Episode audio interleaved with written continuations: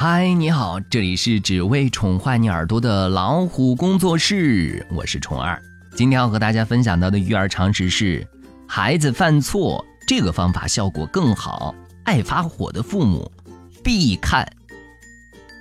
孩子不听话，惹得自己心烦气躁，大声的吼孩子。其实这么的做，不仅仅教育不了孩子，还更加使自己生气。所谓的得不偿失，殊不知。真正的教育应该是不发火的教育。哐当一声，也不知是什么掉到了地上。隔壁阿姨家又开始发火了。你就不能安分一点，别到处乱跑？房间都被你弄得跟猪窝一样了。你要是再磕了摔了，别来找我，真是好了伤疤忘了痛。我实在听不下去了，过去劝说阿姨。您消消气，孩子哪能这么骂？对孩子的心理健康有影响。阿姨回道：“我是他亲妈，你以为我想骂他？我骂他也是关心他，也是为他好。看看他嬉皮笑脸的，一点儿也不怕我，耳朵也跟没长一样。不吼他，他是不会听的。”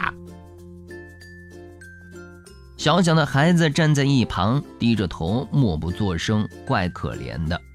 妈妈脾气大也是有原因的，毕竟孩子有时候确实太惹人炸毛了，不吼孩子几句，心里憋得难受。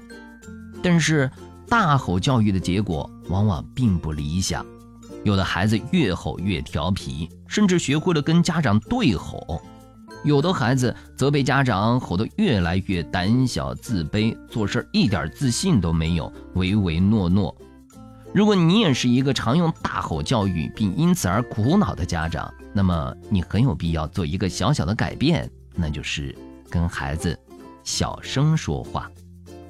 一轻声教育自有好处，缓和你的怒气。愤怒之下的你心情恼得就像一堆火，而你说话的声调就像风，风越大火越旺，越是大吼大叫，心情就越糟糕。但是，如果你尝试忍一忍怒气，压低一下自己跟孩子说话的声调，你就会发现，你会变得稍微冷静理智一些，最起码不会让你更加愤怒。那么，给孩子更多的信任和尊重，有心理学者说，你说话的声调高低，跟你传达给别人的信任是成反比的。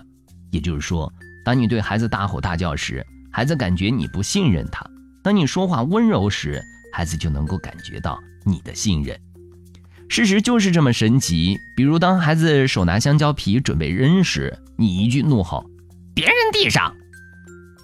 这时候，其实你在内心是默认孩子会扔在地上的。如果你认真轻声地说一句：“宝宝，放垃圾桶里吧。”这时候你是默认孩子会放到垃圾桶里去的。关键是你语气中传达的这种信任或者不信任，孩子。都能感觉得到，减少孩子对你的害怕抵触。当孩子犯错时，你愤怒的大吼大叫，结果无非两种：孩子被你吓住了，满脑子的恐惧感，根本没心思去思考为什么错了，只盼着你赶快结束训斥；孩子被你激怒了，大吼大叫回击你，你也不考虑错在哪儿了，只想着如何跟你对着干。二，如何做到轻声教育呢？压低声调，降低语速。压低声调有助于压制你的怒火，而放慢语速则有助于你一边说话一边思考。很多时候，我们对孩子的批评显得太急太暴躁了，但事后我们往往又很后悔。毕竟孩子还小，犯错误是正常的。其实我们根本没有那么生气，只是需要几秒钟调整一下自己而已。指出错误，同时表明期望。孩子犯错的时候，想每次都忍不住去批评，是根本不可能的事儿。但是你需要做的是，把你的期望传达给孩子，并提醒他犯错的后果，而不是单纯的吼孩子。减少易怒冲动的情绪。当你发脾气的时候，意味着你缺少足够的技巧、耐心去处理孩子犯的错误。你只能仗着自己的气势、暴力让孩子屈服而已。而平和的心境、冷静的处理事情的能力，才更能影响孩子。三，先处理自己的情绪，再与孩子交流。当你发脾气的时候，意味着你缺少足够的技巧、耐心去处理孩子犯的错误，你只能仗着自己的气势、暴力让孩子屈服而已。而平和的心境、冷静处理事情的能力，才更能影响孩子。平和的心境、冷静处理事情的能力，不是嘴上说说就能有的，这需要健康的爱好、良好的生活规律做铺垫。一个常读书、勤运动的妈妈，内心更阳光开朗。也就更容易控制住自己的情绪，跟孩子良好沟通。跟孩子小声说话，降下的不止声调，还有那颗浮躁的心。你说是吗？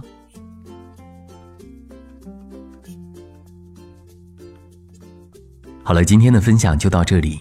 欢迎订阅微信公众号。老虎小助手，进入右下角会员中心，收听本专辑完整音频，获取超过一万个中英文有声资源。下期节目再会。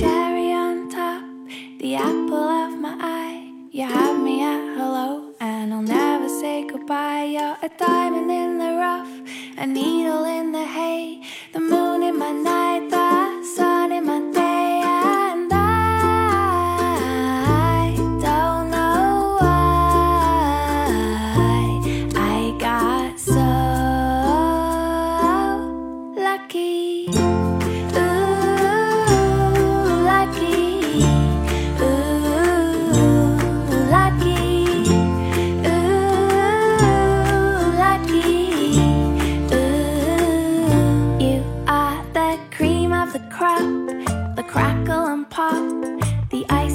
the cake, the smile on my face, yeah, the fish in the sea, the knees on the bees, the flame.